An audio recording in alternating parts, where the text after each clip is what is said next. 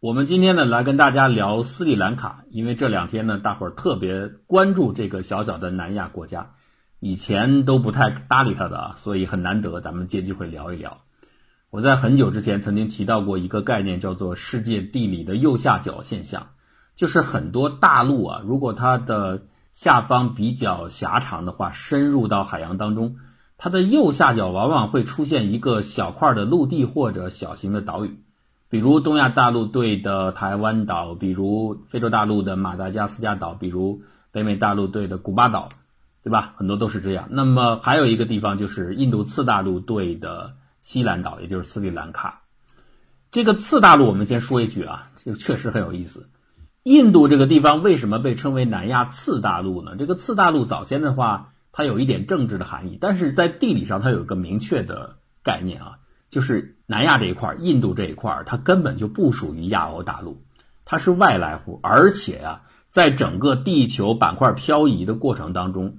如果说找出一大块土地漂的最远的，漂洋过海来看您，就是印度啊。印度真的很客气，它原先挨哪儿呢？它原先其实和南美洲和非洲的最南部，还有澳大利亚，还有南极洲是在一块儿的。所以你看，印度它其实跟马达加斯加岛是挨着的，早期是这样，然后跨越了整个地球，从南到北。本来印度如果不这么有劲儿的话啊，老老实实待在原地的话，它应该是南半球国家。结果人家劲儿太大了，唰一下甩出去了。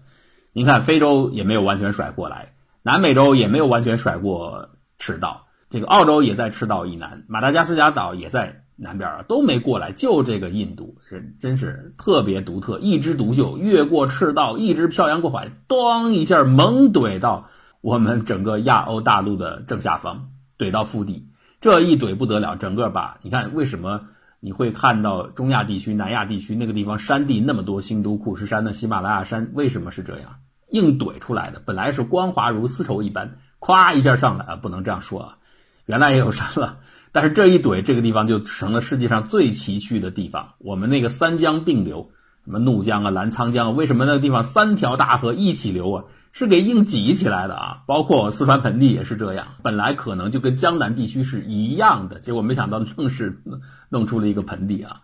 所以可能都受到这次撞击的影响。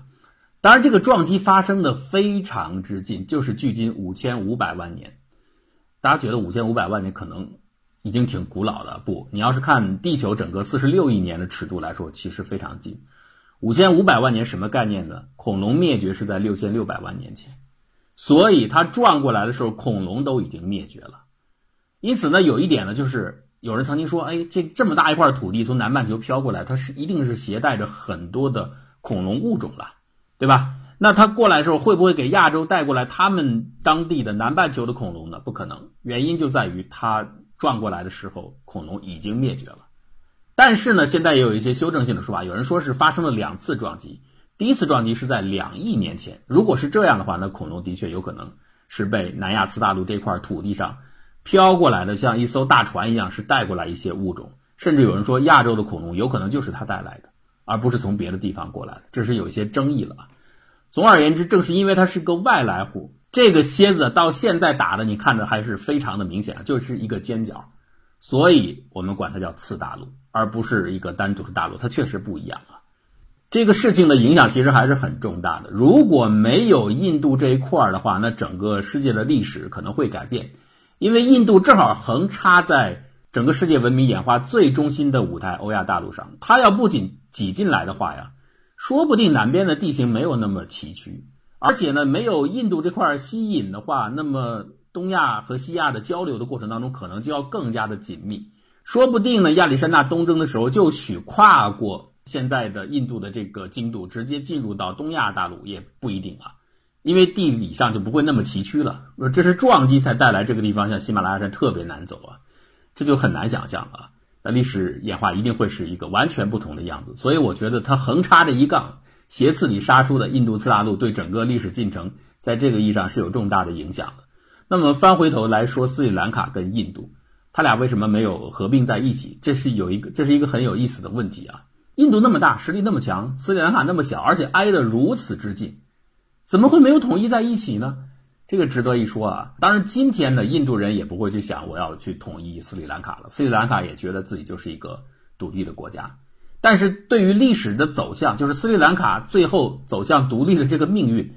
印度人和斯里兰卡人的观点刚好蛮拧。我去分别看了看他们各自的说法，就对历史上双方的关系是基本上是对立的一种看法。印度当中许多人的观点认为啊，斯里兰卡最后没有跟印度在一起，真的是就是一个偶然，命运让他们擦肩而过。当然有坏人了，这坏人是什么？外国殖民者。要是没有殖民者干预，那。就是应该在一起的，因为历史上我们就在一起。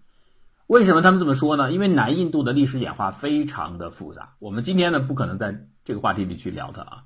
所以简单的来说，就是此起彼伏的各个王国、各个邦国在南印度不断的兴起，而他们都和斯里兰卡岛上的王国是有很多很多的联系，有的时候就是一个统一的政权。我的君主也曾经到你那儿当过，就是我的统治的范围也包括你。而你跟我也有影响，宗教的、语言的各个方面都有影响，人种也很接近，所以你本来就是没有什么特殊的。你大充其量你的定位就是印度历史当中南部诸多的王国当中的一个王国或一部分，就这样而已。当然，它的岛上也分成好多块啊，可是你就是整个演化进程当中的一部分，所以你本来就跟我在一块儿。但是后来很不幸，荷兰人来了，荷兰人来了以后占了沿海的整个的这个区域啊。大家知道啊，这个斯里兰卡曾经一度啊是非常非常的重要的，重要性远超印度大陆。所以你看早期的地图啊，斯里兰卡这一个岛，这一个小小的岛在地图上画，站在地图的正中心，非常大一块面积。反而是印度是一个小小的尖儿，根本就不成比例。就是这么大的一个印度大陆，还没有斯里兰卡的一半大。这就是那个时候的地图反映人们的观点啊，世界观。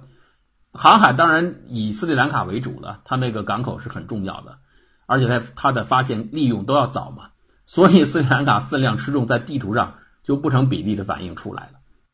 那由于外来殖民者的到来，整个历史进程被改变了。先是葡萄牙人来了，然后之后呢又是荷兰人来了。荷兰人是为了赶走葡萄牙人，就和当地的本岛上的人去商量，说我们协助你把他赶走，然后你许我们通商的特权，行不行？行，就把他赶走了。在这个赶走的过程当中，慢慢的独立的意识、独自政体的意识就开始，就是你我的区别性就开始出现了，就是为了配合荷兰人占据他们的利益。再到后来，等到英国人过来之后，他就干脆把印度大陆和斯里兰卡是分治的，两个不是在一块儿啊，所以这一分开就彻底的建立了一条鸿沟，以至于到后面印巴独立解体之后啊，各自寻求呃自由和独立。人家斯里兰卡也寻求，也是有样学样，所以就走上了不同的道路。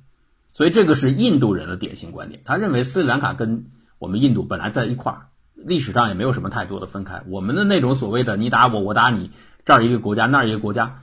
所以你们的演化和我们印度大陆的南部演化没有什么区别，本来就一回事儿。只是由于先葡萄牙人，后来荷兰人，再英国人，最后把事儿弄坏了。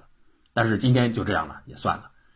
斯里兰卡人可不这样想，斯里兰卡人非常的高傲。我可以告诉大家，斯里兰卡人高傲到什么程度？他们把自己和中国相提并论。当然，他不是说国力一样啊，他是说在历史上，这两个国家有一个独特的特点，是全世界其他地方都没有的，就是没有中断，一个连续的文明从头到尾一直下来。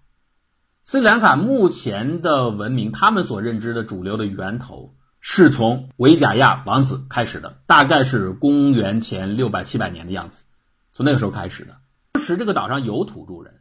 就是维达人，但是维达人的文化弱吧。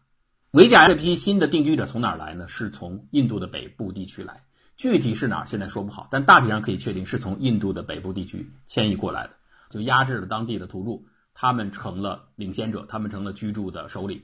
所以开始了现在。我们知道，整个西兰岛上、斯里兰卡岛上就两大种人嘛，一个是泰米尔人，相对少数；一个是多数的僧伽罗人。僧伽罗人就奉自己的祖先为维贾王子，他们认为就是从这个时候开始，开始了我们整个在岛上的独特的历史。其实你要这样来说，人家原先是有土著人的，维达人在嘛。往前的话，其实人家才是主人嘛。你要真的倒根的话，应该往那个方向倒，但不算了，他不算了。僧伽罗人往上倒，最开始就是倒到这个时候啊。有点像台湾岛现在的这个历史的研究方式。台湾岛现在主体上是认为南岛语系这些人是就是原住民是台湾岛上最早的文化开始的祖先，其实不是。我在之前讲这个历史的节目当中说过，说原住民之前还有原住民。当然，这个历史的资料是比较缺乏的，我们只有考古的一些零零星星的证据，但基本上可以判断，原住民之前的原原住民是来自于大陆过去的，那一定的嘛，大陆上肯定，无论是动物啊物种肯定要丰富嘛，是从那儿过去的，所以南岛语系的所谓的原住民岛内的祖先实际上还要靠后啊，他们也不是正儿八经的原住民，这个是有考古证据来支撑的啊。那不管怎么说，咱们不说这个，说回到西兰岛。所以原先是有维达人的，维达人的资料同样啊比较缺少，所以后面就维达王子来了以后带了一批人过来，当然有传说了，说什么到这儿以后当地有女王啊，要陷害他怎么样啊，有就有分支啊，有的说是跟女王结婚了，留下了僧伽罗人，有的说不是，把女王给废了，他自己又另外娶了当地的妇女，然后留下了僧伽罗人。总而言之，这就开始了僧伽罗文化的源头，而也被视为呃整个斯里兰卡的文化源头。那你不说还有泰米尔人对，但是泰米尔人毕竟是少数，他不被视为源头，他只视为其中可能不可缺少的一部分吧，大概是这个看法。所以从此之后延绵不绝，虽然偶有外来入侵，注意啊，我现在说的是斯里兰卡人的历史观，这个我不评论啊，我只是把双方的观点都列出来。在他在他们的视线里边，的确他们曾经被印度南部的一些政权占领过，甚至统治过。而且有些统治的甚至就包括全岛了，可是大部分的时候是他们认为是自己的文化文化没有中断，呃，印度人进来只是偶尔的入侵，这个入侵呢，在他们看来就是两次了，一次就是非常有名的朱罗王朝，不是朱罗七那个啊，Chula，朱罗王朝呢一度是非常兴盛的，比方说罗马帝国曾经号称整个地中海是它的内湖，朱罗王朝最强大的时候可以号称北部印度洋是它的内湖，它就达到这个程度啊。包括今天印度的东侧、印度的南部，呃，整个斯里兰卡岛，还有海上的一些岛屿，北边的孟加拉，呃，靠东的泰国、马来西亚等等，都有它的影响。所以这个影响力范围是覆盖是非常之大的。那么这还是占领的区域，如果是以受到它波及的影响的区域就更大了。所以朱罗王朝还是一个很值得一提的，而且它不是非常短，还是持续了一段时间的。那个时候是彻底控制了整个西兰岛，差不多全部控制。大部分时候呢，如果再往前走，呃，再往前倒的话，很少有全部控制，一般只是影响北部。即使南印度的一些政权达到影响力，呃，控制了西兰，只是北部的小部分地区，而且很短暂啊。这整个圈子一般被视为泰米尔文化圈，所以它的它不完全是一个地理范围的概念，不光是指印度或者斯里兰卡，它是指整个南部的泰米尔文化形成的这个。历史的阶段，一开始是所谓的三王共治时期，就是三王国的联邦时期，就是古典时期。后来进入到帝国时期，帝国时期最高峰就是朱罗王朝，然后慢慢的所谓的三大家逐渐衰落之后，就开始进入到殖民时代，大体上是这么一个过程。那本来照理来说，按照印度人的观点，这个所谓的泰米尔文化圈，它就是印度文化的一部分。既然这个文化形成，泰米尔文化里边含有你斯里兰卡，那你也是我的一部分。但斯里兰卡人不这样看，我是僧伽罗文化。我是不是泰米尔文化？所以呢，我整个叙事是按照我的僧伽罗来叙事的。那印度人说：“你僧伽罗，你不也是从印度北部来的吗？”比方说，很多包括现在的斯里兰卡人，也有少数人认为自己可能真的是跟印度有关系啊。比方说，他有一个例子了，他们的僧伽罗的这个标记呢是狮子，这个呢好像是一种证据，可以说明什么呢？我们的祖先就来自于古吉拉特邦，古吉拉特邦丛林里边有狮子嘛，整个亚洲当时。很多狮子都灭绝了，只有那儿保留下来了一些狮子，所以他认为自己的源头就是从那儿来的。但是我刚才讲了，从现在的考古上来说呢，它的确是从印度北部来的，是不是从古吉拉特邦来的，这个不好说，这个确实不好说，不能说有个狮子的徽记就说是从那儿来的。那泰米尔猛虎组织是标志是猛虎了，猛虎是原来哪儿有？就孟加拉有吗？难道它跟孟加拉有关系吗？不是的，没有关系吧？所以不能这样讲，只能说它是从北边来的。所以呢，印度人就说：“那你就按你的什么僧伽罗主流文化来说，你也是从我们印度分支出去的。”但是斯里兰卡说：“那又怎么样？我们不是不过是从那个地理地区来的，那时候没有你印度啊，所以我们就是从那个地方过来而已。后面我们完全是独自演化的，啊，中间被你们占就是两次啊。刚才说了，朱罗王朝是一次，后来就是贾夫纳王国。贾夫纳王国时期呢，基本上把整个斯里兰卡的北部地区和靠东的地区都占了。”所以它是形成了很浓厚的泰米尔文化，这个我觉得贾夫纳王国对近代的斯里兰卡的格局形成，尤其是种族形成很重要。包括今天我们都知道，靠北靠东的地方，斯里兰卡岛内那主要是泰米尔人，那剩下的大部分地区是僧伽罗人。泰米尔人是少数族裔啊，但他奠定这个人口格局，应该就是贾夫纳王国时期出现的。那后面这个葡萄牙人来，包括后面荷兰人来、英国人来，他们看中的也恰好是靠北靠东的地区，他要海路嘛，所以那个地方是掌握着海这个港口，所以他们都占了。那反过来呢，就把僧伽罗人给赶到内陆地区了。这一赶到内陆地区呢，和印度大陆港口被他们控制了嘛，所以就隔绝开了。因此，斯里兰卡的历史进程和印度脱钩可能是从这儿开始的，这个是偏印度的说法。那如果是斯里兰卡人自己说法，不是，这是正常的。我们就是这样的一个自然的演进的结果。后面我们开始有自己独特的文化意识，啊，因为他说我包括在斯里兰卡的泰米尔人，也和你印度的泰米尔人是不一样的呀，确实不一样啊，语言各方面不一样，宗教是最典型的是不一样的。在斯里兰卡的泰米尔，他拜的呢，他跟印度教是有源头的关系的，共源关系。但是确实后面是分支演化了，他们拜的印度教后面更多的应该叫俗印度教或者叫乡村印印度教，还有很浓厚的自然的多神崇拜的遗迹。印度教本身就是多神崇拜啊，但是在斯里兰卡的泰米尔群体当中就更加的明显了。我们基本上可以说，泰米尔人就是印南印度人演化过来的，但是由于后来的分开，在斯里兰卡的泰米尔人确实是和在印度的泰米尔人。不太一样啊，这还不算，因为整个南印度的演化非常的复杂。还有一支啊，就是我说的，由于印度整个次大陆南部地区后来兴起的王朝，他把最西边靠近西海岸、印度南侧西海岸的一小支泰米尔人给隔开了。结果那支泰米尔人现在变成了独立的语种，就完全真的是物种一隔绝就会出现分化啊，已经完全和泰米尔就不一样了。所以等于等于大概分成了这么三块，这是粗的来分。呃，斯里兰卡的泰米尔人是单独的一块儿，他在岛内呢相当于少数。僧伽罗人呢是信佛教的，就是我说前面，呃，维加王子到了这个地方以后没有多久，佛教创立之后，很快，呃，阿育王的后代带着佛教就进了岛内，从此就整个这个这个岛内的佛教就延绵不断。其实他们所说的我们的文化没断绝，主要指的是佛教，佛教到今天都没有断绝啊。当然是有一些宗教上的冲突了，就是信仰。所谓的乡村印度教的泰米尔人和信仰佛教的僧伽罗人，双方是有矛盾的。其实他们刚刚蒙古组织刚刚放下争斗的火焰，也不过十年之久。呃，因为站在因斯里兰卡的泰米尔人的眼里，他们认为自己的斗争是有道理的。原先呢，这个斯里兰卡的僧伽罗人欺负泰米尔人，欺负的也很厉害，多数群体排斥少数群体，排斥的也很厉害，